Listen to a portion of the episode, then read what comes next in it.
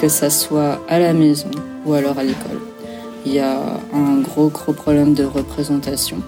Techniquement, je me sens bien dans mon corps, mais je pense, surtout le regard des autres qui me met mal à l'aise. Même s'il y a beaucoup euh, de gens qui me disent tu es très bien, tu es belle, euh, j'ai euh, quand même un gros manque de confiance en soi. Peut-on être belle ou beau quand on est asiatique? Quel impact a notre physique, notre corps, sur notre identité L'apparence physique peut sembler être un sujet superficiel, mais c'est la première chose que l'on voit et que l'on montre de soi. Un premier indice sur son identité. Quand on grandit dans un pays dans lequel la majorité de la population et les modèles ne nous ressemblent pas, qu'on soit enfant d'immigrés, adopté, métissé, comment construit-on son rapport à son corps, à son identité et à celle des autres? Pour répondre à cette question, à l'occasion du projet artistique As Identité, j'ai interrogé des modèles d'un jour, juste après leur shooting photo. Nous avons parlé de rapport au corps, à la beauté, du regard des autres et des clichés, mais aussi de confiance en soi, de féminisme et de sororité. Le témoignage que vous vous apprêtez à écouter est l'une de ces confidences sonores. Belle écoute. Dans cet épisode, Elsa, sino-malaisienne, raconte la difficulté d'aimer un corps qu'on lui renvoie comme en dehors des normes de beauté occidentale et familiale. Elle nous confie avec émotion son souhait d'y arriver, notamment grâce à la communauté asiatique à laquelle elle essaie de se connecter. Je m'appelle Elsa, j'ai 27 ans. Je suis née en France euh, avec de multiples origines.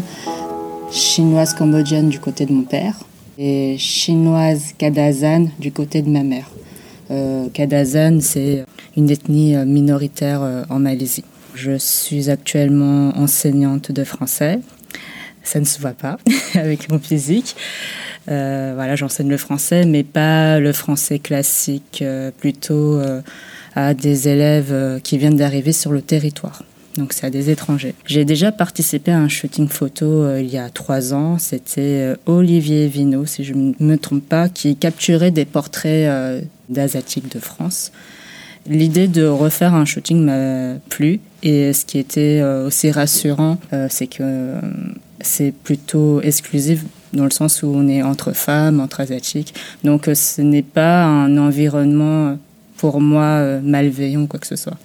J'évite ça au maximum. J'avais très envie de, bah, de voir d'autres gens, de faire d'autres rencontres, même si je ne suis pas quelqu'un de très loquace de base. Mais voilà, j'avais envie de voir d'autres visages, surtout après le confinement.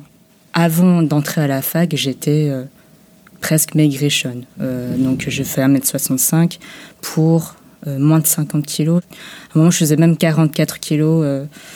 Euh, et depuis que je suis entrée à la fac, j'ai pris énormément de poids. Et au début, ça m'a fait, m'a fait très bizarre. Je n'entrais plus dans aucun vêtement. Je vais dans les magasins, je ne trouve aucun vêtement à ma taille. Et c'était un peu conflictuel, surtout à cause euh, du regard des autres euh, et particulièrement du regard de ma famille.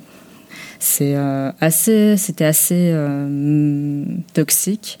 Ma mère, elle avait une conception du corps, sans doute très liée par la publicité, les films, etc. Elle n'arrêtait pas de faire des remarques bah, sur ma prise de poids. Et aussi, j'ai une relation un peu conflictuelle avec elle. Pas une seule fois de ma vie, elle m'a complimenté sur mon apparence.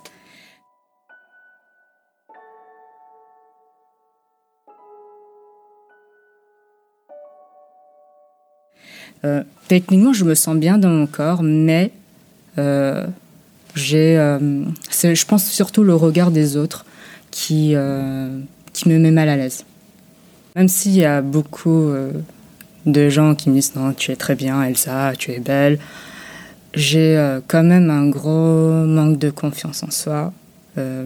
Et en fait, j'ai surtout très peur de, enfin, du regard des autres, encore une fois. Enfin, me présenter aujourd'hui, ça a été dans l'erreur, par exemple, j'étais en mode est-ce que, est-ce que je fais pas demi-tour mm. J'étais extrêmement stressée. J'ai pas pris mon microscope et regardé toutes les femmes qui étaient d'ailleurs très très belles. moi, j'étais assez poilue et J'ai un corps euh, assez euh, disproportionné. Enfin, il y a des moments où ça va, et puis là, j'ai un gros ventre, j'ai des, euh, j'ai des larges épaules. Et c'est ce genre de corps qu'on ne voit pas souvent, des corps qui ne correspondent pas à ce qu'on voit à la télévision, dans les médias, etc. Et j'avais envie de dire bon, voilà, je suis une femme, j'ai, ce corps-là, j'ai envie de le montrer. corps parmi tant d'autres, on est tous uniques. Je ne suis pas un schéma spécifique et j'avais envie euh, enfin, de euh, montrer ça à d'autres gens, euh, encourager les, les jeunes femmes qui sont mal à l'aise parce qu'elles reçoivent aussi des remarques pas très agréables. voilà. Donc il y avait ça aussi. Donc,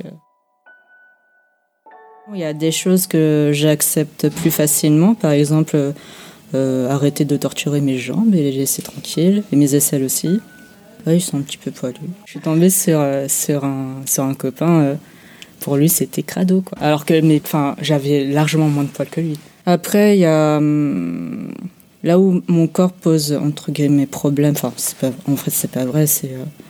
Euh, et c'est quelque chose qui, que je ne rencontrais pas avant cette prise de poids. C'est vraiment trouver des vêtements et euh, là, je vois par exemple, enfin, je suis pas du tout quelqu'un euh, qui fait du shopping. Je déteste aller dans les magasins. Ça me, j'ai des sueurs froides.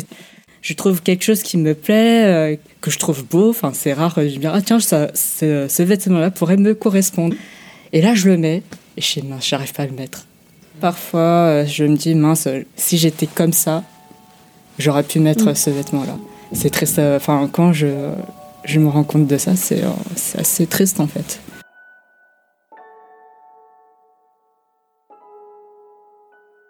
Je suis originaire du 13e. Il y avait majoritairement des Asiatiques, euh, euh, surtout Asie du Sud-Est péninsulaire que Chine continentale quand même. Enfin, j'avais pas forcément conscience de mon corps et puis en plus j'étais encore enfant, même s'il y avait ma mère derrière. Et là où on sent que bah, tu es dans un pays majoritairement non asiatique, c'est euh, quand tu euh, entres dans des relations euh, amoureuses, voire sexuelles, avec des personnes, on va dire blanches, hein, parce que c'était majoritairement des blancs, gros fantasme. Gros, gros fantasme. assez dommage que bah, ces personnes-là regardent, regardent ton corps uniquement pour euh, leur, euh, leur fantasme. Il y a le classique du vagin, ou sinon j'ai eu mieux, c'est euh, oh, c'est la première fois que je, baise une asiatique. Enfin, je ne me vois pas dire oh, c'est la première fois que je baise un, africain. Voilà, ça c'est sur les relations sexuelles et puis sur les relations amoureuses, parce que j'ai une tête d'asiatique. je suis censée faire certaines choses à, la place des hommes. Enfin, c'est beaucoup plus fort au niveau de la charge mentale, etc. bah, la femme asiatique alors que bon, ça, ça veut rien dire en fait, euh, la femme asiatique. Dans l'inconscience euh, collective, on pense que ces femmes-là sont censées tout gérer, euh, sauf que bon, c'est fatigant quoi. C'est totalement fatigant. Que ça soit à la maison, tout ce qui est extrascolaire ou alors à l'école. Il y a un gros gros problème de représentation. En fait, ce sont les adultes qui véhiculent euh, ces clichés-là. Parce qu'un enfant ne naît pas avec cette idée oh, je suis né, euh, les noirs sont des animaux. Enfin, on n'est pas avec cette idée automatiquement, ça vient de quelque part forcément. Euh, il faut un gros, gros travail sur ça et une redéfinition sans doute de ce qu'est le racisme, les stéréotypes. Il y a des gens qui n'ont pas du tout conscience de ça. Qui pensent ne pas être racistes aussi. Et là, il y a une grosse part de déconstruction à faire et c'est une partie qui est très violente en fait à faire. Euh, réaliser qu'en fait tu es raciste, que tu dis des propos racistes, c'est c'est assez violent pour les, euh, les auteurs euh, de, mm. de, ce genre de propos. Donc, donc pour moi, je pense que c'est via l'éducation. Ça fait très longtemps que j'ai pas eu de compliments. Enfin, je pense c'est euh, la première fois qu'on me dit euh, que je suis belle ou magnifique. Même si j'étais assez perplexe, euh, ça, ça fait du bien. C'est c'est bon pour l'estime de ça surtout. Donc si ce genre de projet recommence, il faut surtout pas hésiter tant qu'il y a ce cadre bienveillant, bien sûr. Vous venez d'écouter un épisode d'Asiatitude, le podcast qui met en lumière les questionnements, les talents et les cultures asiatiques en France. Cet épisode hors série a été produit, réalisé et animé par Mélanie Hong et monté par Alice Krief, ingénieure du son. Si vous l'avez écouté jusqu'ici, vous l'avez peut-être apprécié, alors n'hésitez pas à le partager autour de vous, à nous écrire pour nous le dire, sur nos réseaux sociaux, par mail, en audio. Ça donne du sens à notre travail et beaucoup de force pour le continuer chaque jour. Tous les liens sont en description de l'épisode.